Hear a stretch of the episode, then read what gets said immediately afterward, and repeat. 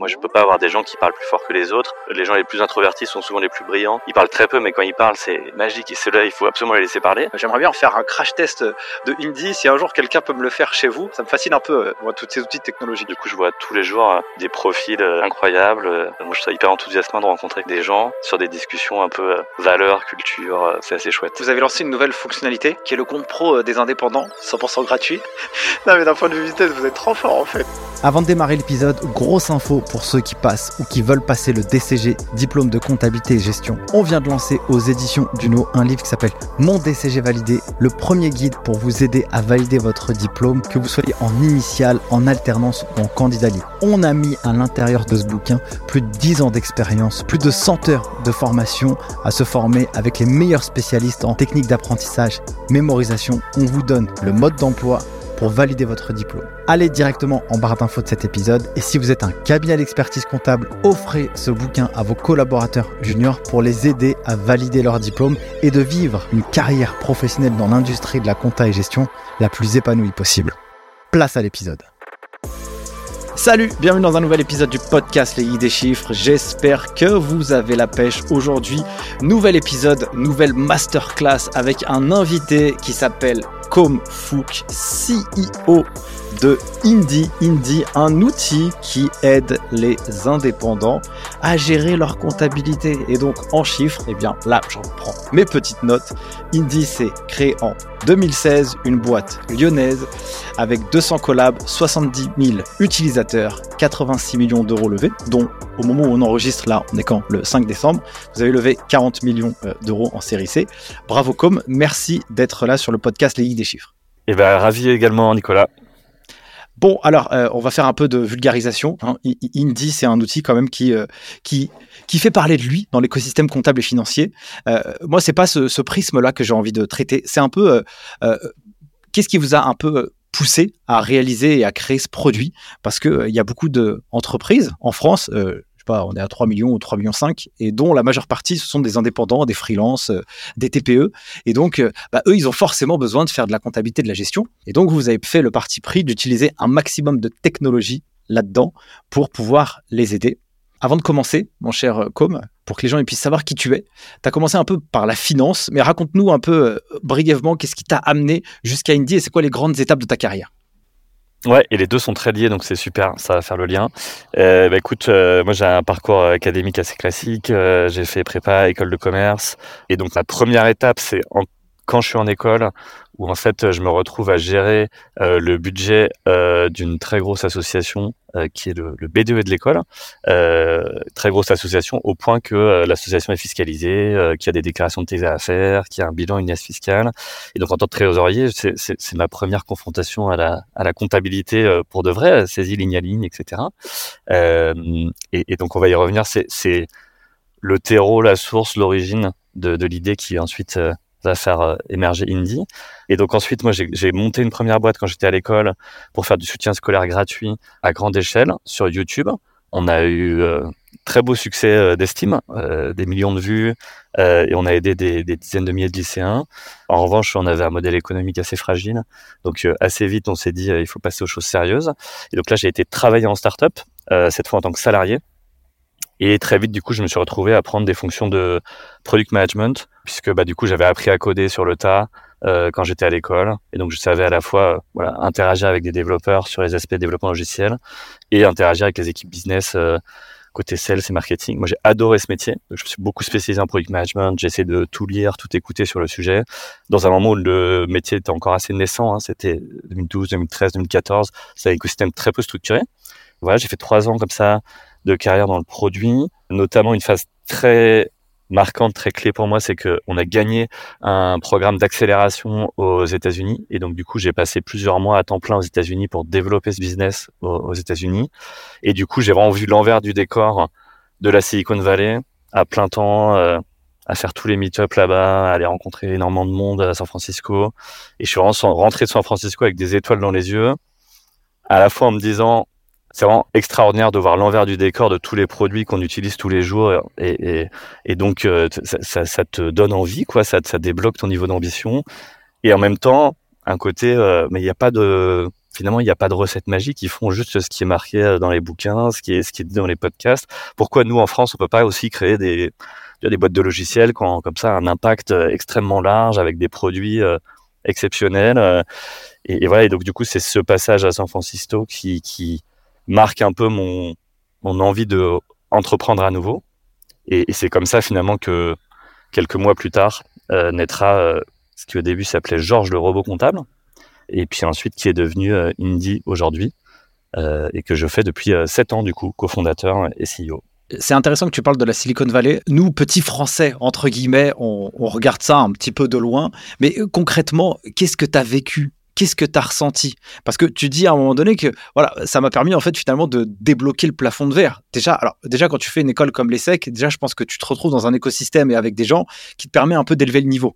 Euh, toi tu dis au début euh, j'ai fait un parcours classique, mais parcours classique ESC, tu vois, enfin école de commerce et donc euh, peut-être pas forcément pour tout le monde, c'est aussi, classique que ça, tu vois.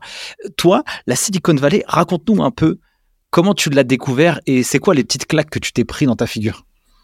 Moi, ce que j'ai trouvé fascinant, passionnant, c'est euh, le, niveau de jeu. Quoi. En fait, euh, dans, à San Francisco, tout le monde bosse dans la tech, tout le monde lit tout ce qui se passe. Et donc, en fait, euh, il y a un espèce de... de c'est vraiment là-bas que j'ai compris le mot écosystème. Quand j'étais en France, le mot me paraissait toujours un peu bizarre, des trucs un peu euh, un peu animal là ou un peu un peu écosystème, euh, comme si c'était euh, la nature qui, qui interagissait.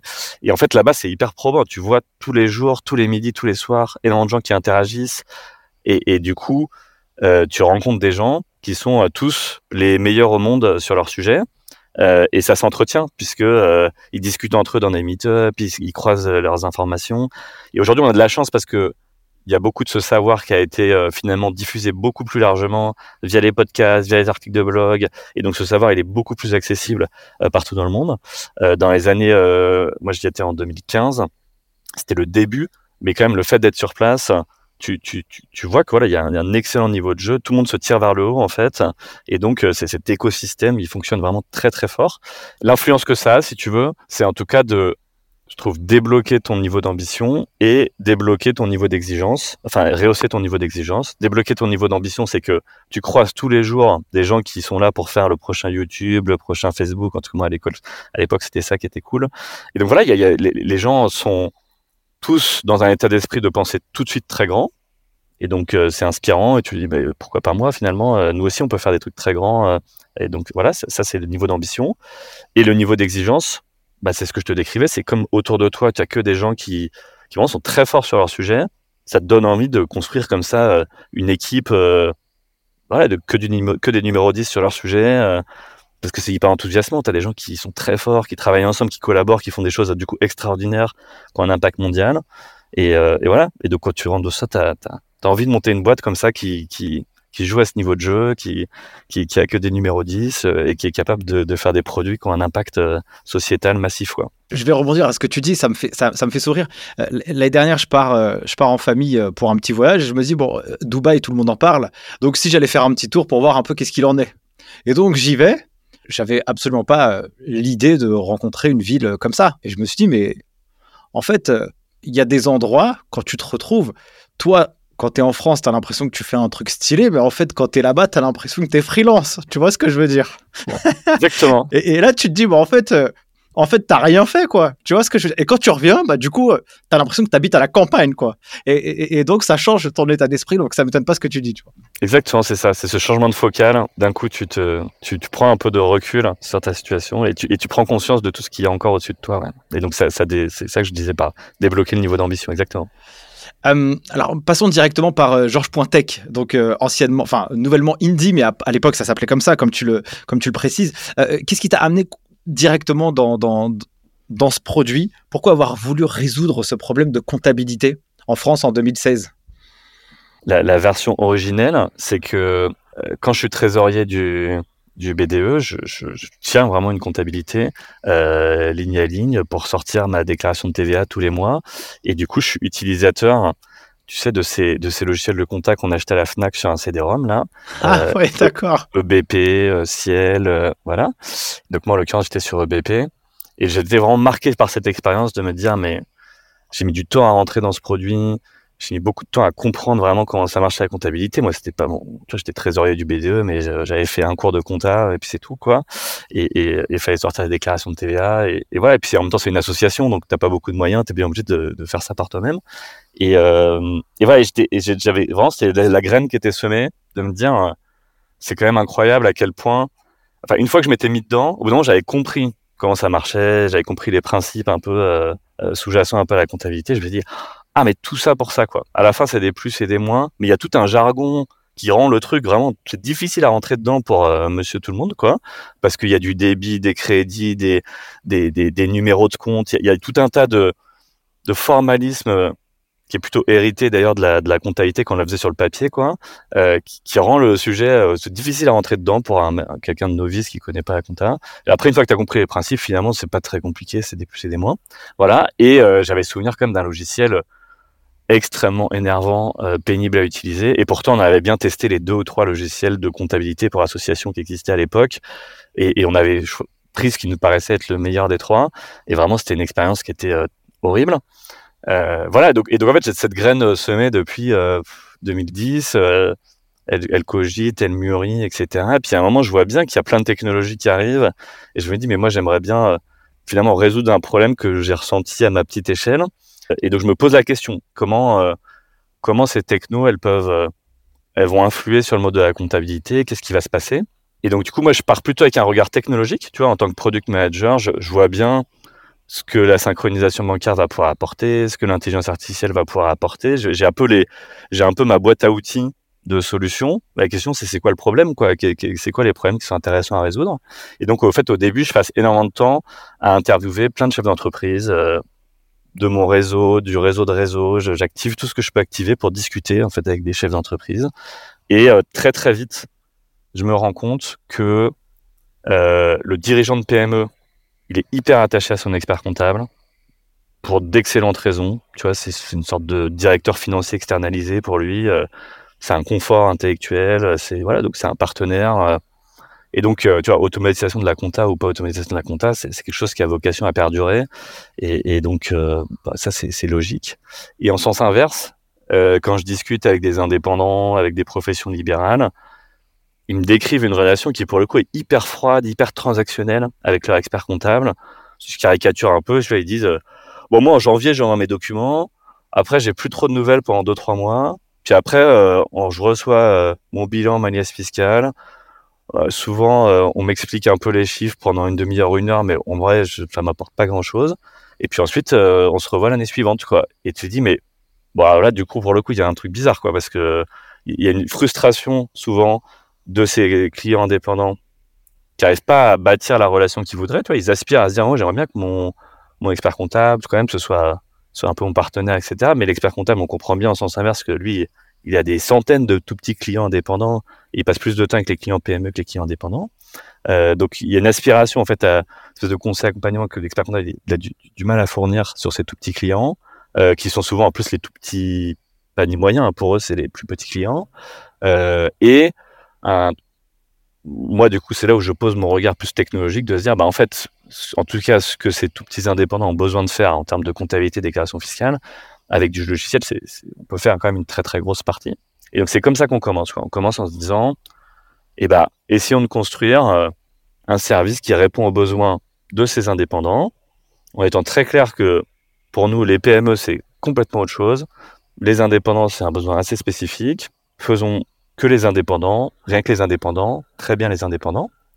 Et puis voilà, et puis après, on raffine euh, en fait en interviewant de plus en plus de personnes pour essayer de comprendre quels sont les besoins. Et on se rend compte assez vite qu'il y a certaines euh, catégories où il y a déjà des gens qui utilisent plus régulièrement des trucs type euh, ciel compta, EBP, enfin qui ont déjà l'habitude de tenir leur comptabilité, de faire leur déclaration tout seul comme des grands, en l'occurrence beaucoup dans les professions libérales. Et donc nous, on commence par là, quand on se dit bon bah ok, bon, on va faire les professions libérales. Et donc on va dire, euh, l'idée originelle, c'est plutôt, on va dire, de faire un, ciel ou un EBP nouvelle génération, 100% en ligne, en essayant de mettre de l'automatisation un peu partout, en essayant de déjargonner, euh, de, vulgariser énormément la comptabilité pour se dire bon, mon client c'est euh, une infirmière ou un architecte et donc il connaît rien à la comptabilité, donc je vais essayer de pas le bombarder de mots compliqués, euh, lui, digérer, le simplifier l'expérience. Et voilà et on et en gros et c'est ce qui se passe au début. Hein. Au début en fait on remplace les euh, Ciel ou EBP qui étaient en place quoi, on, on renouvelle cette catégorie. Qui, qui, sur des logiciels d'ailleurs qui avaient très peu évolué depuis 5 euh, ou 10 ans. Hein, et donc, euh, c'est comme ça qu'on rentre sur le marché. Profession libérale. En gros, notre euh, principale alternative à l'époque, c'est Ciel Compta Libéral ou, ou BNC Express.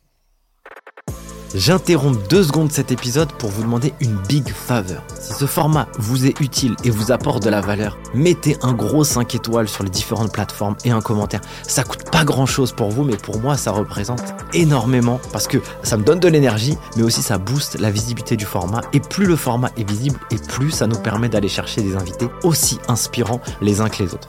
Donc merci pour tout, donnez-nous de la force, et moi je vous laisse place à la suite de l'épisode il y a plusieurs éléments qui sont euh, intéressants, donc je vais rebondir à tout ce que tu racontes. Du coup, il y a quand même un truc euh, entrepreneurial qui est assez intéressant. Alors, euh, souvent, les financiers, ils n'ont pas. En tout cas, les comptables, je vais parler plutôt. pas toujours cette approche et cette culture business suffisamment importante. Donc, c'est vrai, quand tu vas développer un produit, il faut que tu fasses des interviews et des études qualitatives. Donc, nécessairement, pour comprendre c'est quoi les points de douleur de chaque personne. Et là, toi, tu t'es rendu compte que le point de douleur, c'était, en tout cas en partie, cette petite relation que les petits clients, entre guillemets, pouvaient avoir avec leur cabinet d'expertise comptable. Alors, euh, c'est pas un gros mot, moi je le dis tout le temps, mais c'est vrai que malheureusement, euh, ça c'est une, image qui, colle à la peau à certaines euh, dans la profession, c'est qu'il y a cette petite froideur, etc., qui fait que c'est un peu galère et donc on n'ose pas lui demander, on a peur. Et puis inversement, ça peut être aussi l'homme à tout faire et la personne qui nous sauve dans toutes les situations. Donc il faut par contre trouver le, bon. En gros, alors je vais rentrer tout, je vais mettre les les pieds dans le plat tout de suite. Je sais que Indy, vous avez des petits problèmes avec la profession comptable, mais en, gros, là, euh, en t'écoutant, donc euh, c'est quoi le produit à la fin? Euh, À la fin, bah, il permet de gérer sa comptabilité de manière automatisée. On est d'accord? Ouais, alors écoute, nous on a pour habitude de décrire l'offre en trois volets. L'idée c'est que du coup on raisonne en se disant, je me mets dans les baskets de quelqu'un qui est en profession libérale on se dit il a le choix entre prendre un expert comptable ou prendre un logiciel pour le faire lui-même, type euh, Ciel Compta Libéral ou Indie, voilà. Et, euh, et nous, on veut lui fournir de coup tout ce qu'il faut pour qu'il puisse euh, fonctionner sans expert comptable. Et donc, euh, qu'est-ce que ça veut dire concrètement? Il y a un volet 1 qui est l'automatisation de la tenue comptable. Donc là, c'est vraiment les, les, les, recettes et les dépenses du quotidien, quoi. Euh, pour sortir euh, un premier euh, résultat. Et ensuite, on a un deuxième volet du produit qui est beaucoup plus profond, qui est euh, le, module qui sert à sortir une liasse fiscale.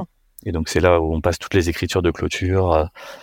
donc le logiciel en fait guide l'utilisateur pour que étape par étape l'utilisateur puisse sortir sa, sa liasse fiscale. Moi je le conçois vraiment comme presque deux produits séparés. Hein. D'ailleurs aujourd'hui maintenant il y en a un qui est gratuit et l'autre qui est, qui est payant dans la présentation de nos offres actuelles. Donc la tenue comptable du quotidien 100% automatisée, ça c'est notre euh, aujourd'hui c'est un produit qu'on met à disposition gratuitement de tous, notamment pour typiquement aider des trésoriers d'associations qui, qui, qui, qui, sont en difficulté comme j'ai pu l'être. Et euh, les, le volet euh, production de la liste fiscale, c'est lui pour le coup que, qui, qui, est payant, puisque c'est là qu'il y a le, quand même le, le, gros de nos développements logiciels. Euh, et ensuite, il y a un troisième volet dans l'offre, qui est euh, l'accès à l'accompagnement par live chat, qui est quand même assez central dans le l'expérience, parce que euh, bah, du coup, euh, notre client, il peut avoir, c'est pas pas très fréquent, ça va être trois quatre fois par an, des questions un peu génériques sur tout un tas de sujets d'ailleurs qui ont un lien plus ou moins étroit avec la comptabilité. D'ailleurs, souvent, ça n'a rien à voir avec la comptabilité. Mais euh, voilà, il a besoin d'être rassuré, il entend des choses, il, a besoin de, se pose des questions. Et donc, nous, on lui répond euh, de façon très rapide et avec un très haut niveau de qualité. Et, euh, du coup, il a bah, tout ce qu'il faut pour être confortable, c'est-à-dire la comptabilité qui tourne un peu en pilote automatique, les modules pour sortir ses liasses fiscales, ses déclarations de, TVA, ses déclarations URSAF, avec nos modules déclaratifs et l'accès à, nos équipes d'accompagnement s'il en a besoin. Quoi. Donc là, c'est un peu c'est un peu cette, euh, ce parcours que toi, tu as vécu, cette première douleur où tu n'avais pas l'outil pour faire euh, ta comptabilité. Et puis, c'était chiant. Hein donc, du coup, c'était à la mano. Donc, euh, tu prenais du temps. Donc, quand on veut gagner du temps, eh ben, il y a Indy qui peut résoudre ce problème. Et puis, il y avait euh, aussi ce, volet un peu pédagogie. Ça veut dire que forcément, comme euh, vous avez lancé euh, un truc de la pédagogie à grande échelle, là, je, revois cette information qui arrive chez Indie. Donc, ça peut être quoi les types de questions que les gens peuvent se poser? Parce que j'imagine que l'outil. Alors, moi, je ne l'ai pas testé, j'aimerais bien le tester, franchement, hein, je te le dis. Hein. J'aimerais bien rentrer, faire un crash test de Indie. Si un jour quelqu'un peut me le faire chez vous, eh bien, allez-y, ce sera avec plaisir que je peux regarder à l'intérieur. Ça me fascine un peu, moi, tous ces outils technologiques. Et, donc, c'est quoi le type de questions que les gens peuvent vous poser quand même?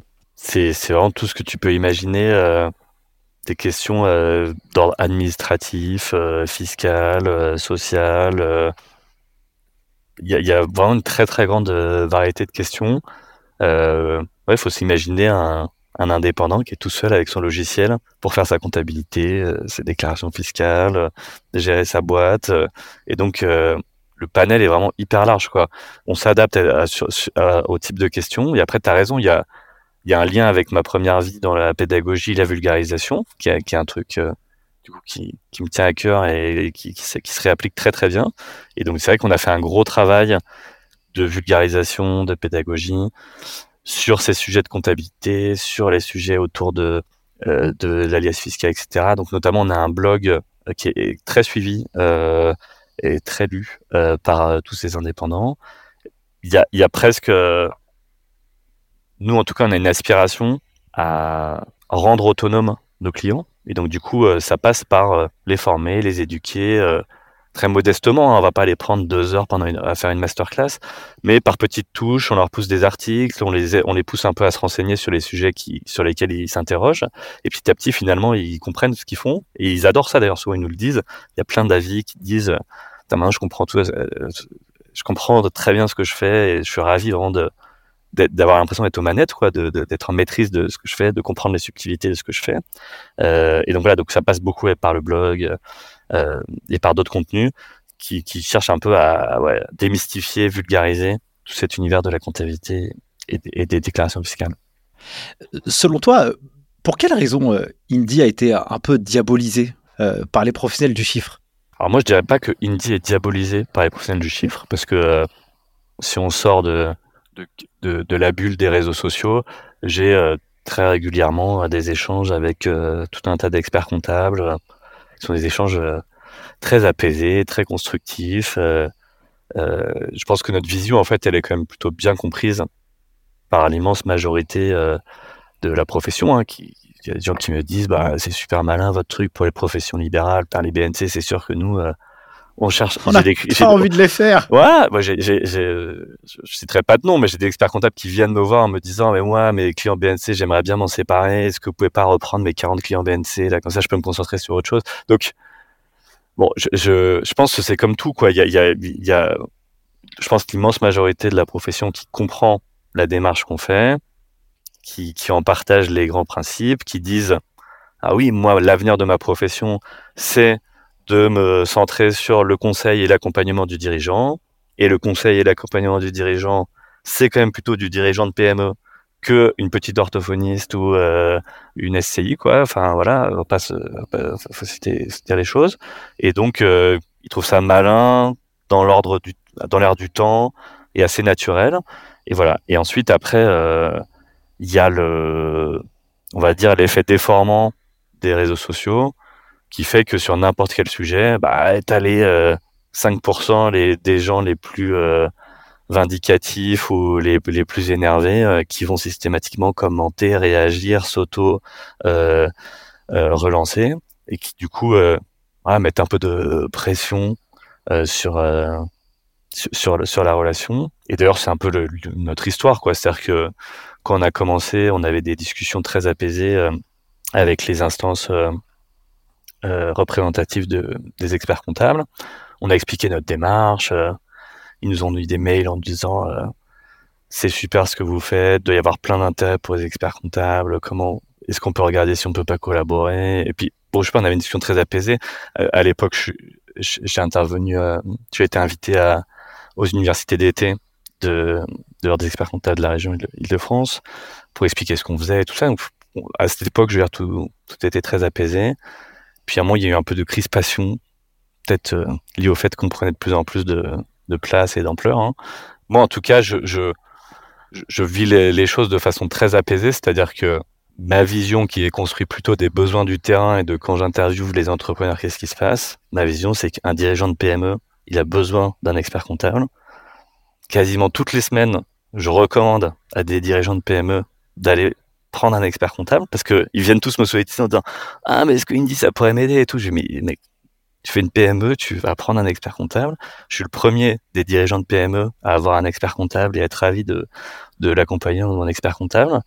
Et en même temps, on peut aussi se dire ça et se dire que euh, quelqu'un qui a une entreprise indépendante, qui n'a pas de salariés, dont le besoin se limite essentiellement à faire sa déclaration d'impôt en fin d'année et d'être en conformité, bah oui, peut-être que parfois il préfère prendre un outil qui automatise tout ça pour euh, économiser quelques centaines d'euros parce que par ailleurs il n'a pas des revenus déments.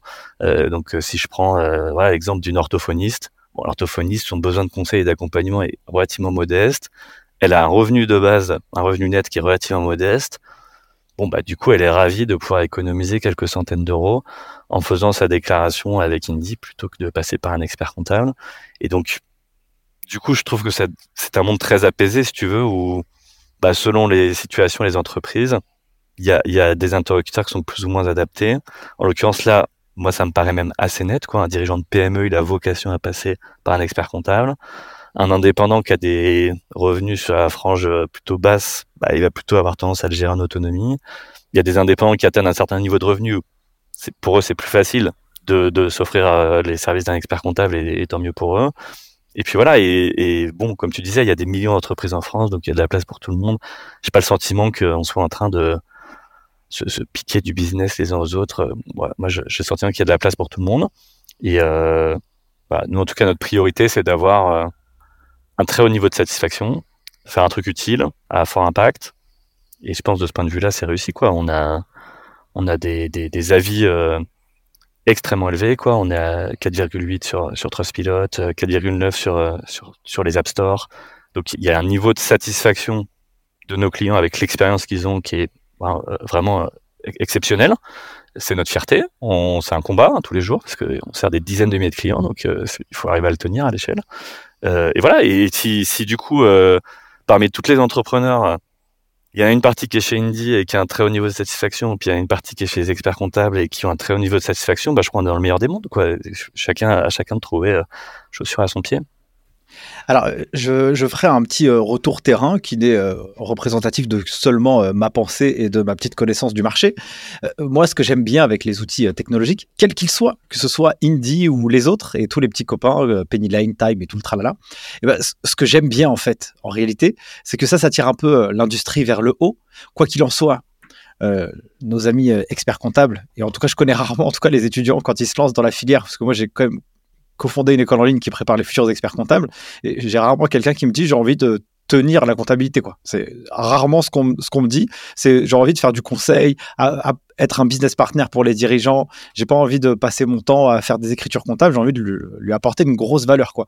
Donc je trouve que les outils permettent un peu de challenger la filière quel qu'il soit parce que en fait on se concentre ce sur quoi on a normalement imaginé aller dans la profession faire du taf qui est riche intellectuellement. Exactement. Moi, j'achète à fond ça. C'est tant mieux. Je veux dire, euh, tout le monde y gagne en termes de qualité du travail, de qualité de l'expérience. Ça, c'est quand même plus plaisant de faire de l'accompagnement du dirigeant, de faire du conseil sur des problématiques un peu sophistiquées, plutôt que de passer des lignes euh, pour faire une déclaration et faire de la, de la, de la tenue. Donc, on sait, pour le coup, on sait, indie ou pas indie, que la tenue comptable a vocation à être hyper largement automatisée. Donc, quand on a commencé, c'était déjà le président de l'ordre des experts comptables qui disait qu'en 2025, la tenue comptable sera automatisée. C'est avec ou sans nous, hein, on n'y est pour rien. Euh, et donc, on sait que, bah ouais, quand tu as, la, la, connaissance, la profondeur euh, de d'un expert comptable, bah, ton métier, c'est assez naturellement d'être dans l'accompagnement des dirigeants. Et sur le côté, voilà, et ça, ça, ça fait aussi qu'il y a certaines entreprises où si le besoin est essentiellement de la tenue comptable, bon bah potentiellement un outil euh, avec le bon niveau d'accompagnement, ça peut suffire. Je vois que vous avez lancé une nouvelle fonctionnalité qui est le compte pro euh, des indépendants, 100% gratuit. non mais désolé. Non mais d'un point de vue business, vous êtes trop fort en fait. C'est abusé parce que il est gratuit, mais tu vois, il y, a quand même des acteurs comme euh, Conto, Shine, N26, Revolut Business qui, qui, se lancent. Et donc, c'est quoi un peu votre différenciation par rapport à ces acteurs aussi qui apportent quand même pas mal de fonctionnalités dans leurs produits, tu vois? C'est quoi un peu votre vision avec cette fonctionnalité-là? Ouais, super question, merci. Eh ben, écoute, nous, on, repart vraiment des besoins des utilisateurs, c'est assez trivial. Hein. Donc, euh, on discute avec des indépendants et qu'est-ce qu'ils nous disent? Ils nous disent, ben moi, j'ai besoin, qu'est-ce c'est quoi tes besoins bancaires? Ben, J'ai besoin d'un RIB, d'un IBAN, faire des virements, euh, une carte bancaire. Et, et dans l'esprit de tout le monde, on se dit, euh, mais pourquoi ce truc, c'est pas gratuit? Puisque ça fait quoi? Ça fait 15 ou 20 ans qu'il y a, y a Boursorama, Fortuneo qui proposent des comptes courants gratuits. Euh, pourquoi ça coûte 24, 28, 32 euros par mois dans certaines euh, grandes grands réseaux bancaires. Euh, c'est quand même euh, un peu mystérieux, quoi. Nous, nous ça fait hyper longtemps qu'on a identifié ce truc. C'est un peu, un peu bizarre. En même temps, il faut traiter les sujets dans l'ordre. Donc, on a commencé par la comptabilité, mais ça fait longtemps qu'on voyait ce sujet. Et puis, en fait, à un moment, euh, à nouveau, c'est nos utilisateurs qui ont exprimé ce sujet de dire, mais plus ça va, plus je, je, je ressens que il y a, y a un peu de superposition entre euh, ce que les banques les plus modernes sont capables d'apporter, enfin les banques, je mets des grandes guillemets, les, les, les gens qui fournissent ces, ces, services, euh, compte courant, carte bancaire, petit à petit développent aussi des fonctionnalités de comptabilité, mais que j'ai déjà chez Indie. Pour moi, ce serait plus confortable d'avoir euh, tout au même endroit. Bon, bah nous, on s'est penché sur le sujet, on s'est dit comment on peut faire ça. Puis on s'est rendu compte que finalement, on était capable de fournir ce compte courant, la carte bancaire qui va avec, dans une expérience unifiée on va pas du tout complexifier l'application, quoi. C'est vraiment, c'est la même application. Simplement, soit tu synchronises euh, ton, ton, compte bancaire existant, soit tu fonctionnes avec un compte courant et une carte Indie. C'est quasiment transparent pour l'utilisateur. Voilà. Et ensuite, après, se pose la question de la tarification. Et on regarde, on dit, bah ouais, en fait, les, les autres, euh, ils ont leur propre modèle, leur propre logique financière. Mais nous, en tout cas, notre philosophie initiale, c'était bah, un truc comme ça, en théorie, ça doit être gratuit on a regardé, ça peut être gratuit. Bon, bah, du coup, on le met gratuit. Et donc, euh, voilà. Donc, du coup, dans la, façon dont on assemble à la fin nos offres, c'est que du coup, on a un produit pour créer et gérer sa boîte qui est 100% gratuit. Et puis ensuite, on laisse le choix aux utilisateurs pour euh, produire leur bilan et leur liste fiscale.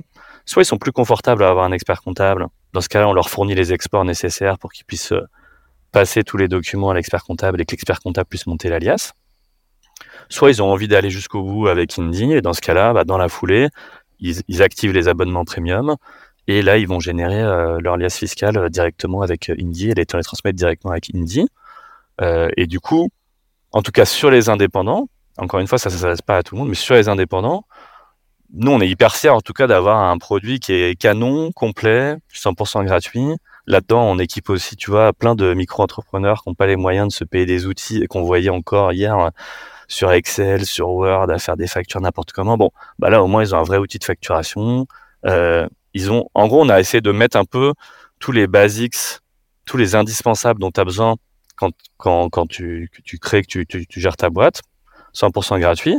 Par contre, euh, la démarche, c'est de faire euh, les basics, quoi. Donc vraiment, euh, le, tout ce qui est indispensable, on le fait très bien. Par contre, on va pas faire les fioritures et toutes les fonctionnalités additionnelles.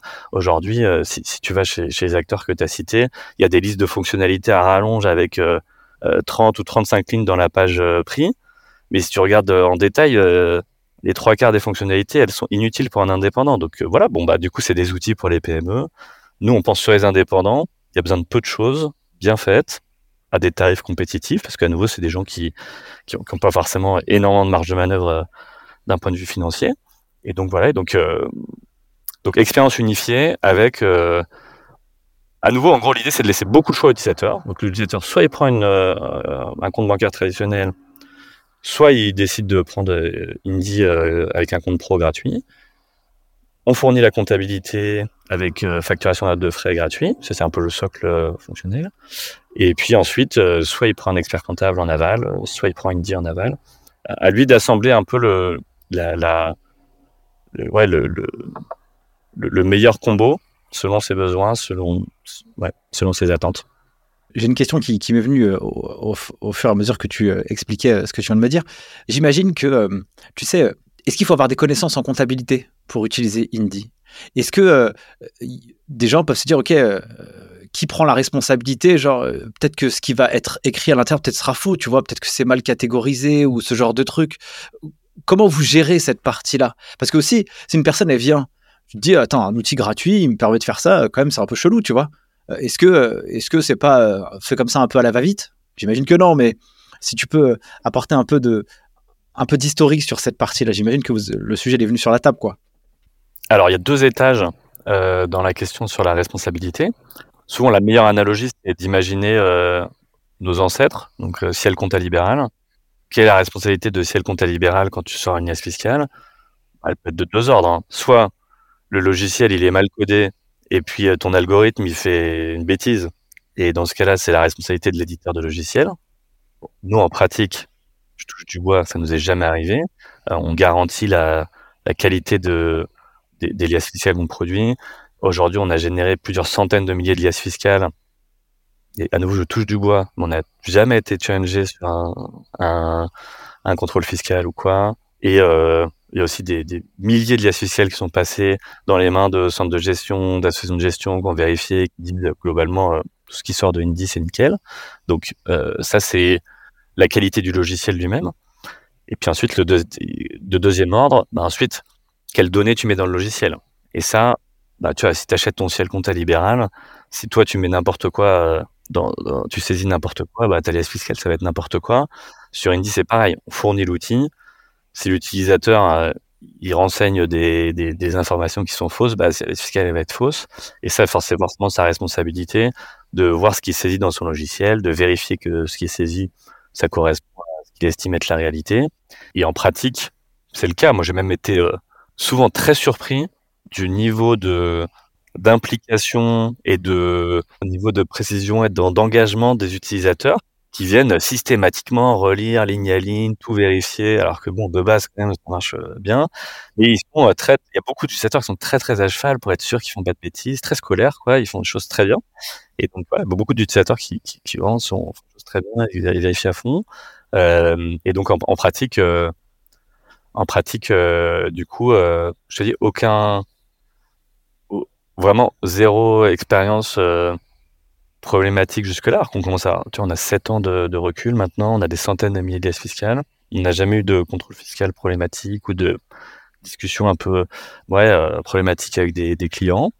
Ça, marche très bien à l'échelle. Je pense qu'il y a plusieurs explications. Le, le premier, c'est que la première, c'est qu'on est concentré sur quelques populations très homogènes. Donc du coup, on ne fait que de la profession libérale. Et bon, bah du coup, si tu veux, la, variété de, de, cas est quand même limitée. Et puis à un moment, on était très pointu, très sophistiqué sur toutes les nuances possibles des professions libérales dans le produit. Quoi. Donc le produit a beaucoup, beaucoup de profondeur pour gérer tous ces cas particuliers. Donc en fait, euh, voilà, le fait d'être spécialisé d'une certaine façon, ça garantit une espèce de qualité qui est homogène. Et le deuxième, c'est que euh, la machine fait, en pratique, la machine fait moins d'erreurs que que la marge d'interprétation de, l'humain, quoi. C'est-à-dire que nous, quand on est face à des situations compliquées, on peut pas tricher. À un moment, on met dans le code, euh, ça va à droite ou ça va à gauche. Et donc, ça nous oblige parfois à nous faire des casse-têtes, euh, même en discutant avec des experts comptables. Parfois, ils, nous disent, bah là, moi, je ne saurais pas faire. Ça dépend des situations, on s'adapte. On dit, bah, nous, on n'a pas le choix. Il faut écrire dans l'algorithme ce qui va à droite ou ça va à gauche. Et donc, on est obligé d'être très euh, pointu, quoi, sur la façon dont les algorithmes, ils vont traiter tout ça. Et, puis le dernier point, c'est que du coup, on est très conservateur, très vigilant sur tout ça. On a plein de plein d'audits automatiques qui tournent en permanence, qui, qui, qui, font que euh, euh, voilà la, qualité de ce que le logiciel délivre peut pas dériver quoi d'un espèce de standard. Et si c'est le cas, il y a des espèces d'alertes qui s'affichent et nos équipes techniques elles peuvent se pencher dessus pour garantir la qualité quoi. Euh, je ne sais pas si c'est une question euh, à laquelle tu pourras répondre ou tu voudras répondre, mais je te la pose quand même. Tu vois, avec toutes ces fonctionnalités euh, gratuites et qu'une partie un peu premium qui génère un peu de revenus, comment vous allez gagner beaucoup d'argent, tu vois? Parce que ça fait beaucoup de valeur pour un prix assez minime. Ça veut dire que je ne sais pas comment, comment fonctionne un peu le business model, tu vois, mais si tu peux en parler, si tu as envie, bien sûr. Ouais, bah nous, on, nous, on a un modèle d'éditeur de logiciels. Et donc, ouais, je vais faire ma métaphore filée. Comme si elle comptait libéral, euh, il y a beaucoup d'investissements pour mettre au point le logiciel. Et puis une fois que tu l'as, bah, tu vends des copies additionnelles et chaque copie additionnelle te coûte plus grand chose. Et donc, euh, une fois que on, investit énormément pour bâtir ces outils. C'est ce qui explique qu'on fait des levées de fonds très importantes, parce qu'il y, y, a beaucoup d'investissements pour bâtir tout ce qu'on fait. C'est beaucoup, beaucoup de technologies qu'on doit accumuler. Mais une fois qu'on a bâti tous ces outils, euh, c'est des outils logiciels et donc les mettre à disposition de beaucoup de monde, nous en pratique ça ne coûte quasiment rien quoi. C'est une copie logicielle additionnelle et donc c'est ça qui nous permet à grande échelle d'avoir des tarifs euh, très compétitifs et en même temps euh, de, gagner notre vie. Euh, le, seul présupposé du coup qui est important, c'est un fort niveau d'ambition parce qu'il y a des, des, des grosses économies d'échelle à faire. C'est important d'avoir des centaines de milliers d'utilisateurs pour que ça puisse fonctionner. Et c'est ça notre niveau d'ambition et c'est ça qu'on construit. Et donc, on, va bientôt être en centaines de milliers d'utilisateurs. Et, euh, et c'est comme ça que le modèle rentre. Finalement, c'est. Mais c'est la beauté du logiciel et c'est la beauté de la tech. Hein, c'est que tu peux faire du coup des produits exceptionnels avec un niveau de qualité exceptionnel. Et nous, on fait de l'orfèvrerie sur le produit. Et en même temps, de le rendre accessible au plus grand nombre, puisque euh, si tu l'amortis sur des centaines de milliers d'utilisateurs, ça revient pas très cher par utilisateur, du moment que tu as ce, ce volume derrière. Et donc, euh, donc voilà, c'est ça le modèle. Parlons un peu d'ambition. Euh, je, lisais ou j'ai écouté euh, ton intervention chez BFM Business qui disait que d'ici 2027, l'objectif c'est d'équiper un million d'utilisateurs. Donc comment on passe de 70 000 en fin 2023 à 1 million en 2027 Donc là, pour le coup, ambition, les gars, ça c'est clair. Ouais, bah c'est de façon très mathématique en faisant un, à peu près autour de x2 chaque année. C'est le rythme qu'on essaie de garder dans le temps. Et c'est, donc c'est ça l'ambition. Et normalement, ça, tu atterris à ce, à ce 1 million. Comment on fait ce x2 bah, On a un bouche à oreille qui est hyper puissant. Donc du coup, plus on a d'utilisateurs, plus on a de nouveaux utilisateurs, parce que euh, bah, voilà, nos utilisateurs ils viennent convaincre euh, des, des, d'autres personnes de nous rejoindre. Et aujourd'hui, on est encore petit finalement avec 70 000 utilisateurs. Tu en parlais tout à l'heure, il y a des millions d'entreprises en France. Euh, nous, on est presque frustrés du décalage entre euh, le niveau de qualité et de satisfaction qu'on arrive à délivrer, où on se dit on a 4,8, 4,9 des utilisateurs qui sont fans absolus de ce qu'on fait, et de l'autre côté, on n'a que 70 000 utilisateurs alors qu'il y a des millions et des millions d'entreprises en France. Donc on a hâte de pouvoir équiper euh, plusieurs centaines de milliers d'utilisateurs et, et, et d'atteindre ce, ce, ce, million d'utilisateurs. Et, voilà. Mais après, il faut laisser le temps au temps. Comme c'est du bouche à oreille, c'est de la notoriété. Voilà, il faut le temps que nos utilisateurs en parlent autour d'eux, que ça se sache, que les gens se disent avec un ou deux ans de recul, ouais, en effet, vraiment, ça marche super bien. Bon, bah, du coup, je vais le recommander mais ça se met en place et on a la chance de vivre ça, ce qui est assez dingue aussi hein, quand tu fais des croissances de cet ordre-là sur des dizaines de milliers d'utilisateurs, c'est-à-dire que tous les mois, tu as, des milliers et des milliers de gens qui te rejoignent, c'est assez enthousiasmant. La règle des x2 sur euh, plusieurs euh, années, j'ai la sensation que c'est euh, YC, ça, le Y Combinator, qui, qui, qui promue ça pour le développement des startups. Donc ça m'étonne pas beaucoup, après, avec cette culture un peu américaine que tu es parti chercher au, à une partie de ta carrière et ton expérience. Lever des fonds en 2023, c'est un peu plus compliqué qu'il y a quelques temps. Pourquoi on a voulu vous faire confiance à vous? Je suis assez mal placé pour répondre, hein, puisque si tu veux, moi, j'ai pas été levé des fonds en 2021 ou 2022, donc j'ai du mal à comparer. Moi, j'ai été levé des fonds et j'ai levé des fonds. Voilà, il y a beaucoup d'envie sur le dossier. Oui, si les, retours de, des gens avec qui on, on discute, c'est que on a un modèle économique très sain, puisqu'on a une croissance euh, tu vois, très organique, là, comme on se décrivait, beaucoup de bouche à oreille qui fait que ça grossit. Donc, euh, très sain, une vision simple, pure, assez. Ouais, enfin, c'est pas très.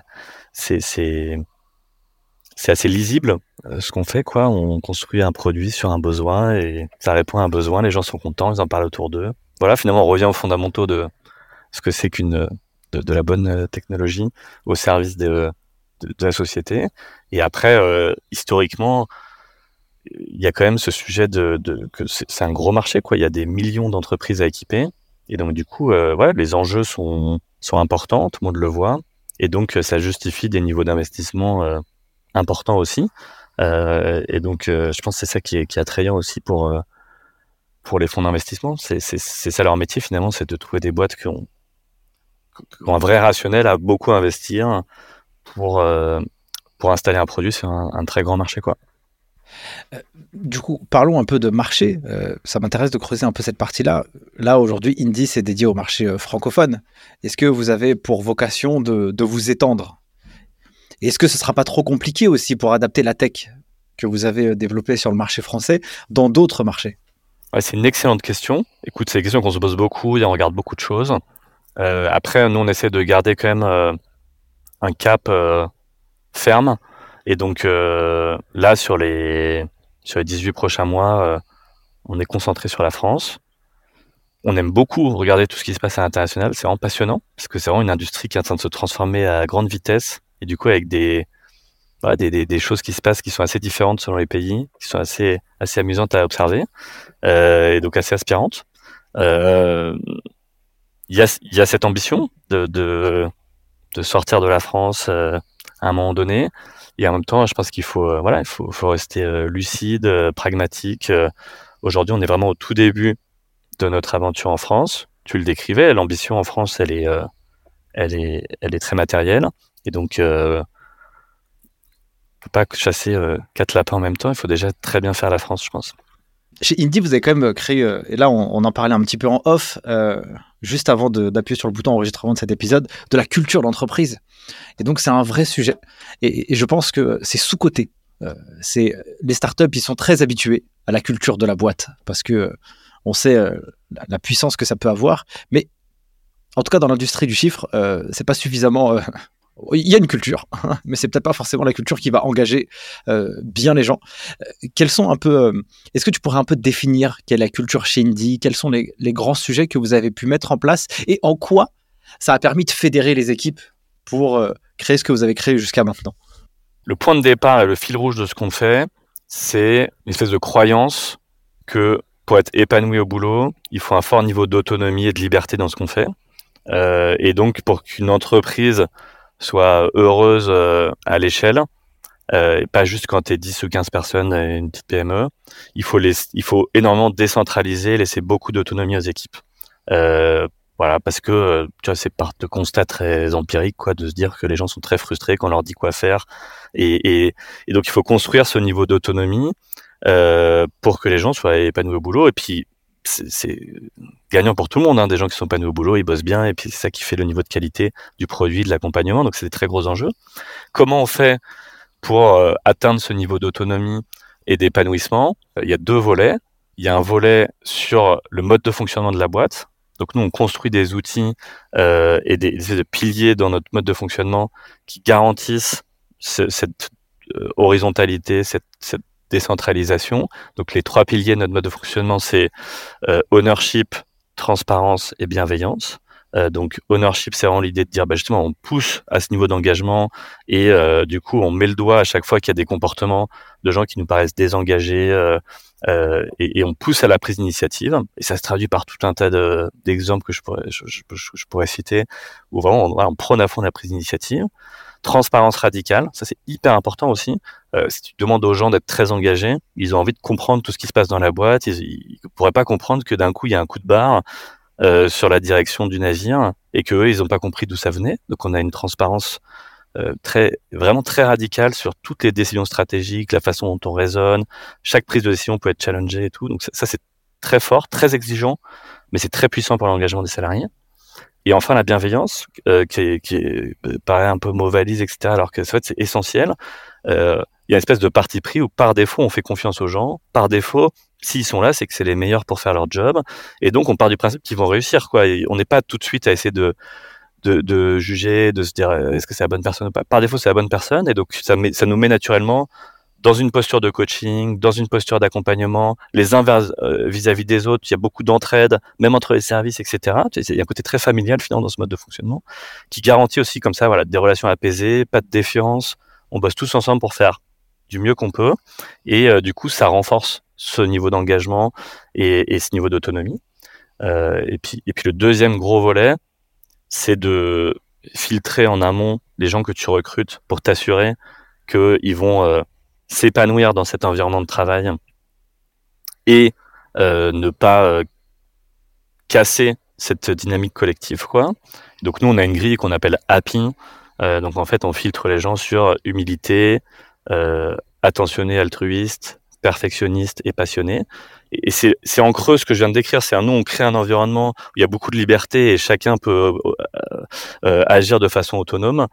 Bon, on doit quand même s'assurer que les gens vont faire un bon usage de cette autonomie. Et donc, tu vois, ça, ça coule de source derrière mes, mes grands principes. L'humilité, bah oui, si on collabore tous ensemble, moi, je peux pas avoir des gens qui parlent plus fort que les autres. Au contraire, il y a une culture vraiment avec beaucoup, beaucoup de gens très introvertis dans la boîte. Et nous, on a une conviction très forte que les gens les plus introvertis sont souvent les plus brillants.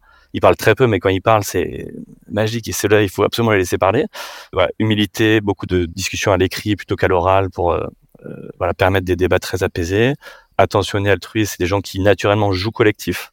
Euh, ça, c'est hyper important. Tu vois, si tu laisses beaucoup d'autonomie, si tu as des gens qui jouent perso, qui en profitent pour tirer la couverture vers eux, ça crée très vite beaucoup de tension, beaucoup de défiance. Donc, on a besoin de gens qui ont un espèce de parti pris par défaut de envie de jouer collectif, tu vois, qui, qui, qui aiment ça, qui aiment cet esprit d'équipe et qui, vont se comporter comme ça. Et puis perfectionniste et passionné, ça coule de source aussi. Si tu laisses beaucoup d'autonomie aux gens, euh, il faut qu'il n'y ait pas besoin de relire leur travail systématiquement. Donc, il faut qu'ils aient une espèce d'exigence vis-à-vis de leur propre travail qui est hyper élevée, une espèce de motivation aussi naturelle qui est hyper élevée. Euh, voilà, on dit, on va pas vous micromanager. Euh, vous allez être hyper autonome. Il faut que ce soit enthousiasmant pour eux. Quoi. Il y a des gens qui aiment pas ça. Dans ce cas-là, a pas de problème. Chaque culture, euh, chacun a trouvé sa culture. Et dans ce cas, il faut pas venir chez Indie si, si ce niveau d'autonomie, euh, ça te ça, ça, te dépasse ou ça te, ça te bouleverse ou ça te gêne. Quoi. Euh, donc voilà. Du coup, au niveau euh, du process de recrutement, comment, c'est quoi un peu les, les, les petites astuces que vous avez mis en place pour justement déceler, le, je sais pas, le happy, là, la grille? Est-ce que vous avez des systèmes de questionnement qui permet aussi de, voir un peu comment, euh, bah, qu'est-ce que, les gens ils ont dans le ventre? J'imagine que oui, mais si oui, lesquels quoi? Tout à fait, exactement. Donc euh, Happy pour nous c'est c'est une grille d'évaluation, c'est une scorecard quoi. Donc euh, chaque H, A, P, P, c'est 5 points à chaque fois. On fait une note sur 20. la bonne façon de le faire, nous en tout cas, notre retour d'expérience, c'est que l'évaluation de ce, cette adéquation avec la culture, ça doit se faire dans un entretien dédié parce que tu veux pas mélanger l'évaluation des compétences avec l'évaluation de la personnalité et de la culture. Ça doit se faire idéalement avec des personnes qui sont pas jugées parties. Euh, donc, si tu veux, le manager qui a un trou dans son organisation, par définition, une espèce d'urgence à staffer ce rôle, et donc il va être un peu biaisé pour évaluer la culture. Il va, s'il a un doute, il va quand même y aller. Et donc, c'est important d'avoir des tiers un peu de confiance qui sont là juste pour évaluer la culture et qui, qui ont la capacité de dire non, cette personne, et c'est douloureux, hein, elle est parfaitement compétente. Elle a fait un excellent euh, euh, étude de cas, euh, mais juste, on a un problème sur l'humilité, on a un problème sur le mec qui joue trop perso, et on le prend pas. Et tu vois, t'imagines le niveau de tension pour certains, c'est déchirant. Euh, donc c'est des décisions très dures à assumer au niveau de la boîte. Nous, en moyenne, on élimine euh, entre un candidat sur trois et un candidat sur quatre sur ce fit culturel. Donc, tu vois, c'est très matériel, d'une certaine façon très coûteux pour la boîte. Donc, il faut une conviction très forte aussi, portée par les dirigeants, etc., de se dire, mais non, mais ce sujet de culture, c'est un sujet important. Et oui, oui, oui, c'est coûteux, mais en fait, c'est ça qui garantit que ça, ça marche à l'échelle. Et donc, on s'y tient. Et, euh, et, voilà. Et donc, euh, il y a en effet, du coup, cet entretien valeur, il est relativement formaté. On a des questions assez usuelles. Euh, qui nous permettent de zoomer dès qu'on a des doutes sur certains sujets. Souvent, les, les gens dans les, dans les rounds d'avant vont nous renseigner les doutes qu'ils ont éventuellement sur certains sujets valeurs. Donc, ça nous permet tout de suite de zoomer sur les sujets qui nous intéressent le plus.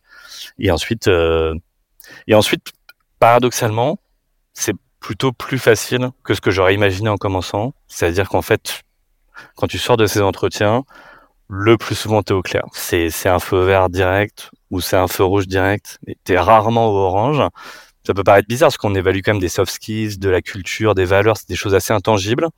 Mais, mais, mais en fait, euh, c'est très vite, ça devient une forme de science. Si tu poses les bonnes questions, tu, tu vas retrouver en fait des espèces de, de schémas qui se reproduisent. Et donc, euh, et donc euh, à l'échelle, ça marche très bien.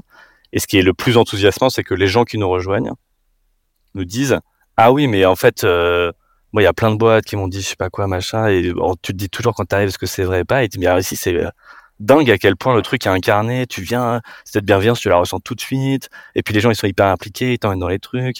Et puis c'est vrai que euh, dès la première semaine, il y a un niveau de transparence dingue surtout. Et donc il y a une espèce de choc culturel souvent. De, et, en fait, on y tient, on le mesure, quoi, de dire, passer les deux semaines à arriver chez nous, est-ce que tout le monde a bien eu son choc culturel de se dire, ok, ok, bienveillance, transparence, ownership, tout ça, c'est c'est euh, c'est c'est vrai, quoi. C'est c'est très ancré. Euh, tu le ressens dès que tu arrives.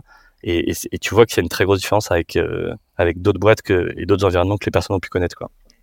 C'est hyper vertueux parce que en fait, dès le processus d'entretien, bah, du coup, tu crées un filtre en fait qui peut être un peu douloureux, comme tu l'as dit à juste titre. Euh, si tu as des compétences de dingue en face de toi, mais que ça rentre pas dans la culture, la personne elle peut pas rester, elle peut pas s'épanouir, et puis elle va pas se plaire dans l'entreprise, donc tout le monde sera perdant en fait en réalité. Et donc du coup, ces petits, euh, ces petits systèmes de questionnement, par exemple le perfectionniste, tu vois. Euh, il faut que la personne elle fasse bien son, son travail et qu'elle ait le souci du détail. Donc, tu, ça rentrera dans, dans, le cas de l'ownership, euh, tu vois. L'altruisme, bah, j'imagine que ça rentrera dans le cas de la bienveillance, tu vois. Exactement. Et, ça, ça fait écho, exactement. Et la partie de transparence radicale, parce que si je comprends l'histoire de transparence, mais radicale, on peut se dire, oh, le mot il est fort, quoi. C'est quoi derrière une transparence radicale chez Indy? Bah, En fait, j'utilise transparence radicale parce qu'au début, je disais transparence, et puis euh, les gens disaient oui, mais ils ont beaucoup de gens qui travaillent dans l'écosystème startup. Dans l'écosystème startup, il y a beaucoup de boîtes qui revendiquent la transparence. Et donc, on avait des gens qui arrivaient d'autres startups, qui entendaient transparence et qui s'en faisaient une idée, quoi. Et quand ils arrivent chez ils disent, ah oui, non, mais vous, chez vous, la transparence, c'est, c'est, c'est pas pour déconner, quoi. Tu vois, c'est un autre niveau très, très différent de ce que j'ai pu connaître ailleurs. Et donc, c'est pour ça que je, je mets autant d'emphase et je dis euh, transparence radicale. Parce que, en effet, ouais, on, on débrief avec l'ensemble des salariés euh, la réunion du board avec les actionnaires qui décident les grandes orientations stratégiques. Et donc, ça veut dire que dans, tu vois, ça commence par euh, une slide qui dit, bah voilà, les cinq trucs qu'on a bien fait sur le dernier cycle. Voilà, les cinq trucs qu'on a merdé sur le dernier cycle. C'est cash, c'est sur la table. Il y a tous les, tous les dashboards de performance de chaque équipe. Il y a la position de cash de la boîte. Donc, tu vois, n'importe qui dans la boîte sait combien on a en tout sur le compte en banque, le voit fondre petit à petit de mois en mois et se dire, voilà, est-ce qu'on est serein, on n'est pas serein? Ouais, ouais, on va lever des fonds. On explique. Si on lève des fonds, qu'est-ce qui se passe? Si on lève pas des fonds, qu'est-ce qui se passe? Comment on construit la trajectoire? Donc, tu as une, une, lisibilité sur des grands enjeux stratégiques de la boîte, tu vois, la trajectoire financière, la création de valeur, comment on la crée. Tout le monde est actionnaire de la boîte euh, via les BSPCE. Donc, on, les, voilà, on traite tout le monde comme des actionnaires parce qu'on se dit que les gens qui sont avec nous sont là aussi pour créer de la valeur avec nous et on partage cette création de valeur avec ça. Donc on les traite, on traite tout le monde comme des actionnaires, ça c'est l'étage un peu stratégique. Et après l'étage un peu tactique opérationnel, la plupart des décisions importantes sont pas prises dans un espèce de comité de je sais pas quoi, mais sont prises par écrit sur Slack. Donc tu vois, c'est quelqu'un qui va dire tiens moi je pense que sur tel truc, il faudrait changer le prix. Tiens je pense qu'il faudrait designer les offres plutôt comme ça que comme ça.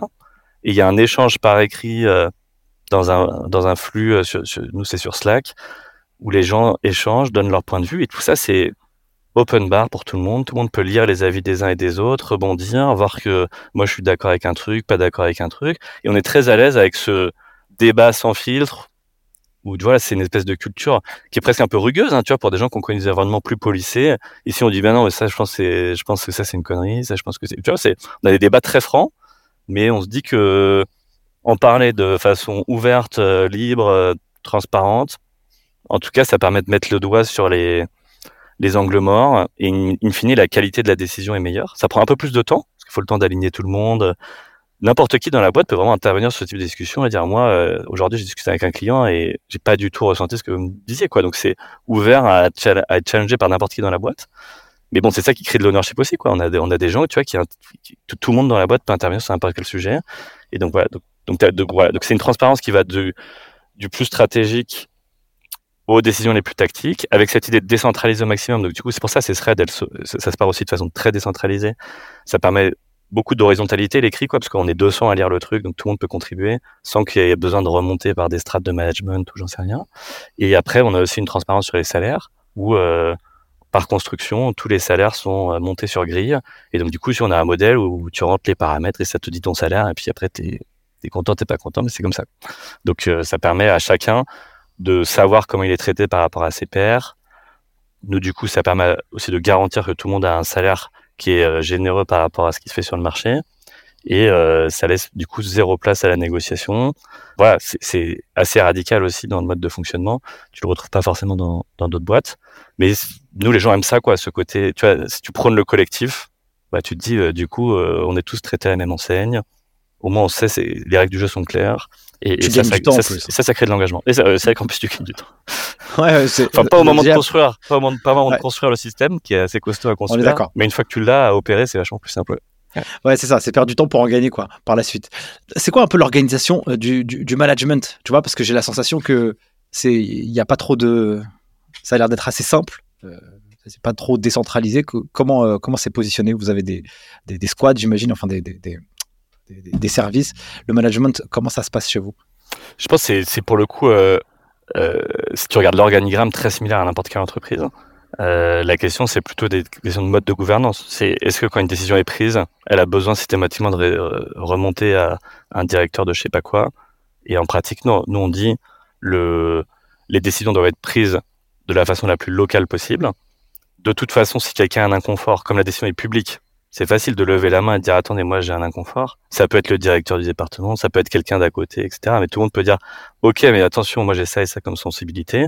La personne qui prend la décision, elle en tient compte et elle trouve le meilleur compromis. Et du coup, donc ça décentralise beaucoup la décision. Et du coup, le management, ça devient un management de coaching et d'accompagnement. C'est-à-dire que finalement, les managers, c'est les gens qui sont les plus expérimentés, qui ont vu différentes situations et qui du coup peuvent faire hyper régulièrement des feedbacks en disant tiens, quand tu prends ce genre de décision, fais bien attention à ça, à ça. Tiens, quand tu présentes cette décision, pense bien d'avoir posé le rationnel pour ensuite amener ta solution. Sinon, tu vois, les gens ils comprennent pas et donc euh, tu vas devoir répondre à 43 questions avant de pouvoir prendre ta décision. Donc le coup d'après, tu le feras comme ça. Donc voilà, on, est plus là pour accompagner euh, la machine, les rouages, la gouvernance, pour que tout ça, ça tourne et euh, en pratique aussi gérer parfois des, aspérités entre départements. Ça, c'est un peu comme dans n'importe quelle boîte. Il y a des sujets qui tombent un peu à la frontière entre différents rôles. Et donc, du coup, forcément, il y a un peu des questions d'ownership de dire, bah, ça, c'est au marketing ou c'est chez les sales. Bon, bah, ça, c'est quand même des arbitrages qui se font plutôt côté management de dire, OK, toi, tu fais ça, moi, je fais ça. Et, voilà comment se passe la balle. Enfin, on essaie au maximum que les gens se parlent, mais si les sujets ne se résolvent pas d'eux-mêmes, naturellement, c'est ça ce genre de sujets qui escaladent et qui sont euh, tranché par le management.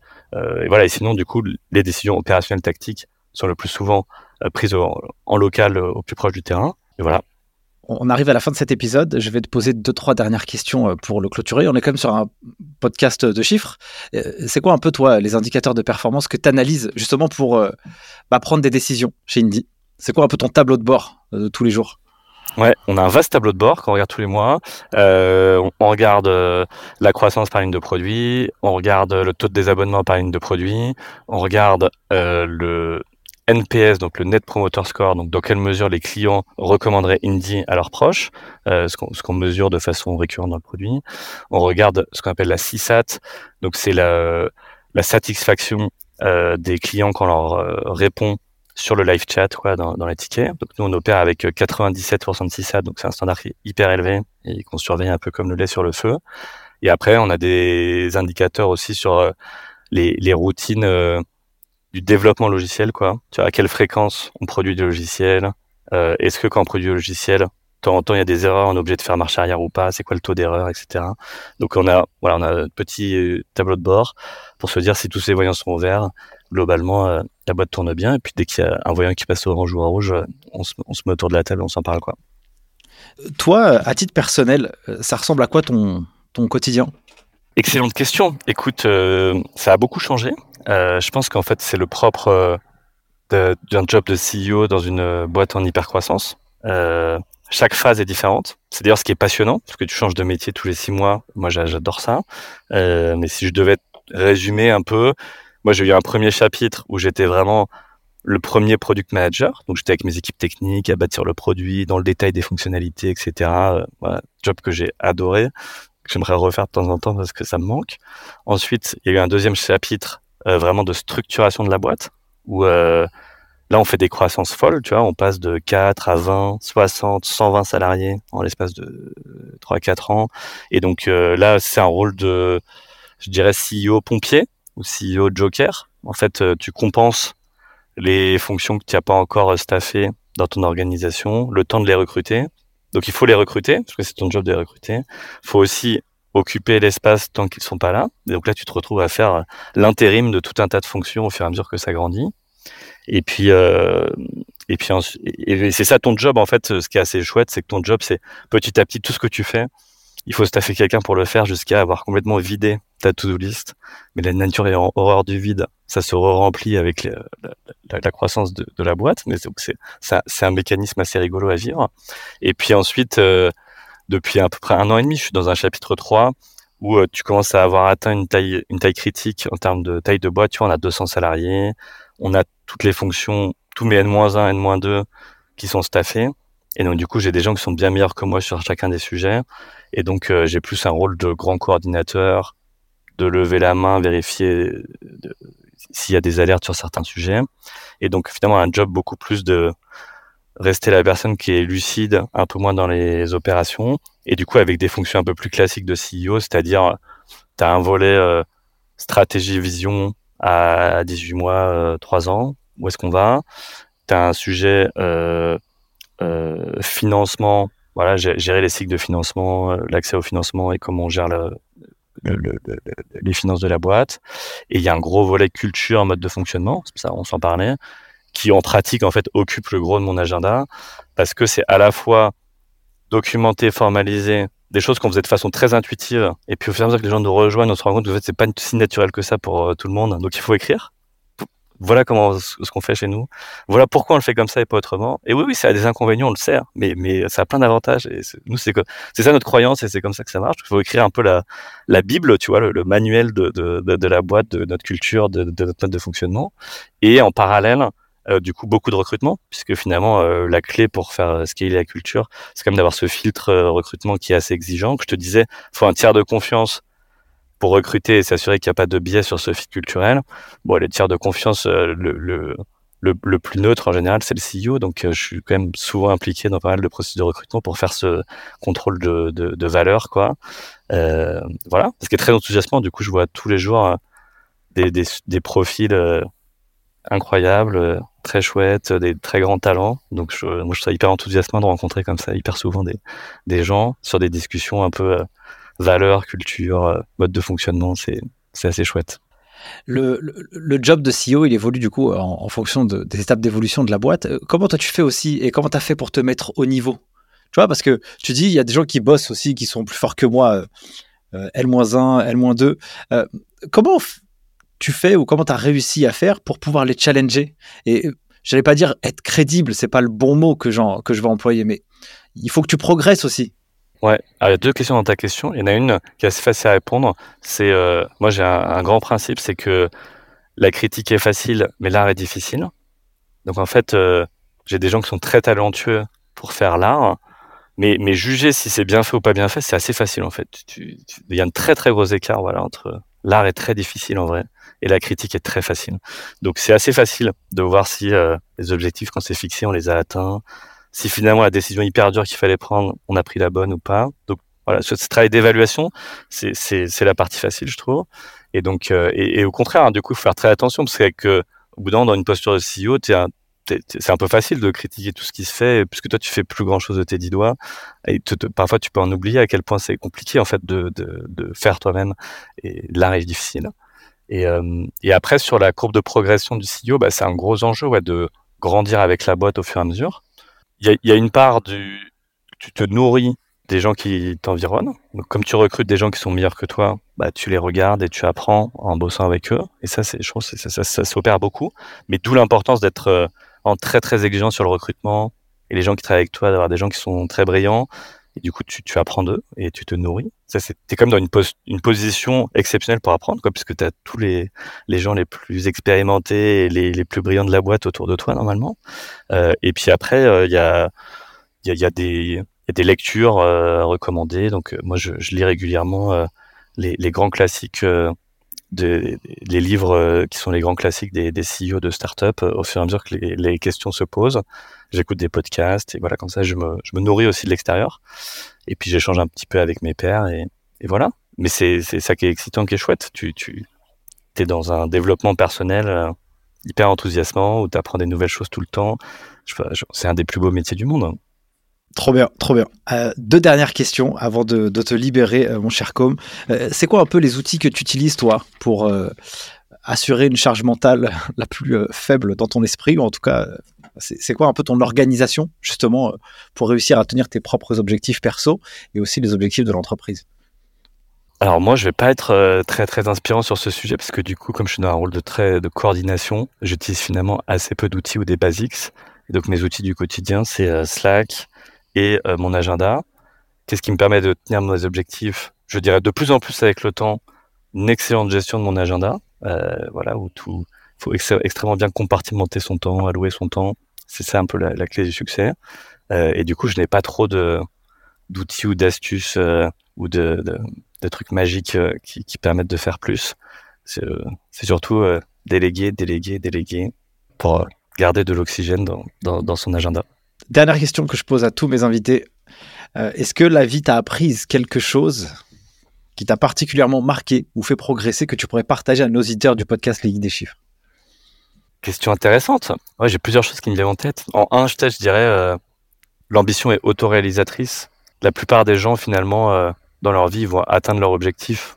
Euh, et donc, si tu te dis, tiens, j'ai envie de créer une boîte et mon rêve, c'est d'avoir 30 personnes autour de moi, sûrement qu'à la fin, tu vas finir et puis tu auras 30 personnes autour de toi. Et si tu te dis, j'ai envie de créer une boîte et j'ai envie d'avoir 2000 personnes autour de moi, bah, il y a pas mal de chances que tu finisses par arriver à trouver un chemin pour arriver jusqu'à 2000 personnes autour de toi. Euh, et puis parfois ça n'arrive pas et puis c'est pas grave. Mais en tout cas, euh, c'est comme au loto, si, si, si, t'as pas pris un ticket, t'es sûr de pas gagner. Et donc, euh, moi j'ai vu beaucoup ça. J'ai vu beaucoup de l'ambition autoréalisatrice autour de moi. Euh, et donc, euh, moi c'était une, une, de mes grandes leçons de la Silicon Valley que j'ai gardé assez fort. C'est ce côté un peu de pas se, se pas se fixer sur des plafonds de verre, essayer de penser très grand et puis après, euh, on fait le chemin petit à petit pour euh, atteindre ce, ce, ce, cet objectif. Et puis s'il faut bifurquer entre temps, on bifurque entre temps. Mais il faut pas se brider son niveau d'ambition, brider son, son, appétit pour les choses. Ça, vient avec plein plein de, très belles choses en général. Plus, plus tu communiques d'ambition, plus plus les gens se fédèrent autour de toi et, et donc plus, plus c'est autoréalisateur. C'est il y a, y a, quelque chose d'assez magique là-dedans. Et donc euh, voilà, l'ambition est autoréalisatrice. Super, merci beaucoup pour ce message de clôture. Merci à toi, en tout cas, d'avoir participé à cet échange. C'était un plaisir pour moi. Euh, j'espère que pour toi aussi. Plaisir partagé, Nicolas. Ouais, super. Merci à tous d'avoir suivi cet épisode jusqu'à maintenant. Si vous l'avez kiffé comme moi, eh bien, n'hésitez pas à me le faire savoir sur toutes les plateformes de streaming avec les 5 étoiles et les petits commentaires. Sur ce, je vous souhaite le meilleur et je vous dis à la semaine prochaine pour un nouvel épisode. Ciao